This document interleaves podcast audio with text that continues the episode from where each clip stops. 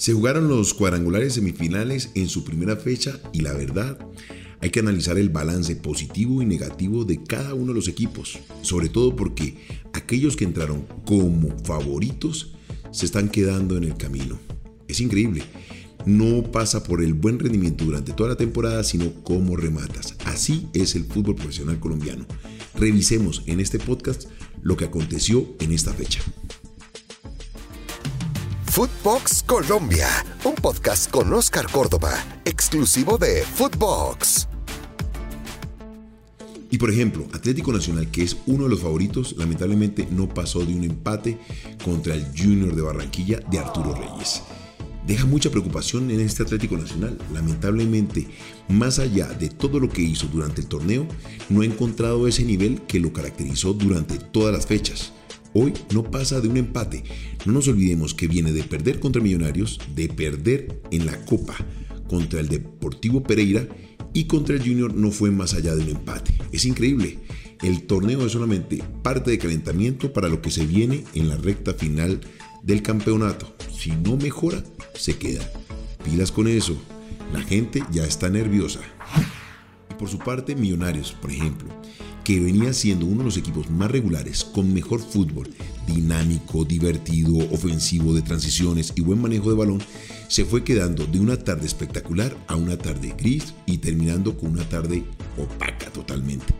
Las decisiones de Gamero lamentablemente fueron llevando al equipo contra su rincón y América, por su cambio de mentalidad, por los cambios que logró hacer, el profesor Osorio llevó al equipo poco a poco contra las cuerdas a este Millonarios que fue timorato y que lamentablemente se fue encontrando con errores tanto en posicionamiento como en rendimientos individuales.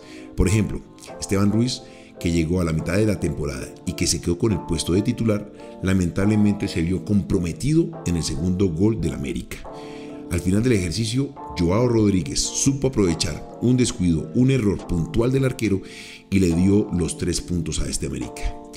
No creo que América tenga la condición y la capacidad para rematar el torneo de la mejor manera. Venía muy desequilibrado en cada una de sus líneas, pero parece ser que el profesor Osorio está encontrando la vuelta de un empate a una victoria contra uno de los equipos más difíciles del torneo. Millonarios, dinámica, velocidad. Y sobre todo, no nos olvidemos, estaba jugando casi de visita porque no le prestaron su estadio para rematar la temporada. Miren el daño que le hace la hinchada a cada uno de sus equipos. Y hablemos del actual campeón de la Liga Betplay, el Deportes Tolima. Ese sí que supo manejar un partido de este nivel. Sabe cómo manejarse, sabe nadar en este tipo de aguas. Se encargó de la Alianza Petrolera en Barranca Bermeja. 4 por 1, partidazo, entendiendo cómo manejar cada una de las acciones de juego en los momentos indicados, transiciones rápidas, velocidad y un equipo bastante concentrado línea por línea. Aquí las figuras, Anderson Plata y Juan Fernando Caicedo. Ataque certero que sabe en qué momento atacar. Hacen diferencia y suman como visitante y ponerse en la parte alta del cuadrangular B. Aquí el promedio de gol ya es importante, ya empieza a contar. De verdad que este Deportes Tolima de Hernán Torres se perfila como máximo candidato porque viene con toda su formación, con todo su grupo de jugadores en perfectas condiciones. Además, físicamente es un equipo muy potente y sabe jugar estas instancias del torneo. Es el actual campeón de la liga. Lo que pasa es que por ser el Tolima de pronto se nos sale del radar. Siempre nos vamos con esos equipos llamados grandes. Tolima pisa fuerte y el técnico sabe muy bien cómo manejar estos momentos del torneo. Revisemos al Deportivo Cali que no entra con esa chapa de candidato, pero que ha sabido manejar muy bien estos momentos del torneo. Rafael Dudamel sabe claro lo que necesita en sus equipos y en este caso, con Teo dentro del terreno de juego, que es el socio de todos, pues con mayor razón, se ha convertido en el socio de todos, el que maneja los tiempos, el que sabe cuándo acelerar y cuándo desacelerar. Ese fútbol ofensivo que presenta el Deportivo Cali hoy es más llamativo porque tiene un gran intérprete dentro del terreno de juego. Teo es el técnico dentro del terreno de juego, ese director de orquesta que necesita cualquier equipo y el Deportivo Cali supo entender que era la ficha que necesitaba para darle mejor sincronía a cada una de sus líneas. Ahora lo que viene es reafirmar lo que se hizo en este partido. Van a visitar Atlético Nacional necesitado de puntos y sobre todo con poca confianza. Uno, con la mejor confianza de haber ganado el primer partido y el otro con la incertidumbre de lo que viene arrastrando en las últimas tres fechas. Te repito, Pereira, Millonarios y ahora enfrentar a un Cali que viene con mucha tranquilidad y mucho criterio a rematar este tipo de torneo, porque todo es ganancia. Lo veíamos casi eliminado y desde la llegada de Dudamel se llenó de confianza y buen rendimiento. Y no nos podemos ir sin hablar en este podcast de nuestros colombianos en Europa. A ver, uno de nuestros máximos invitados o titular en este podcast, yo creo que tenemos que hablar de Duan Zapata. Sigue demostrando que es el goleador del fútbol italiano. Está imparable. Le volvió a marcar gol a la Juventus. Y esto habla claramente de su alto nivel. Algo pasa, algo pasa en la selección. Estamos jugando muy atrás, muy defensivo y lamentablemente eso le corta las alas a nuestros delanteros.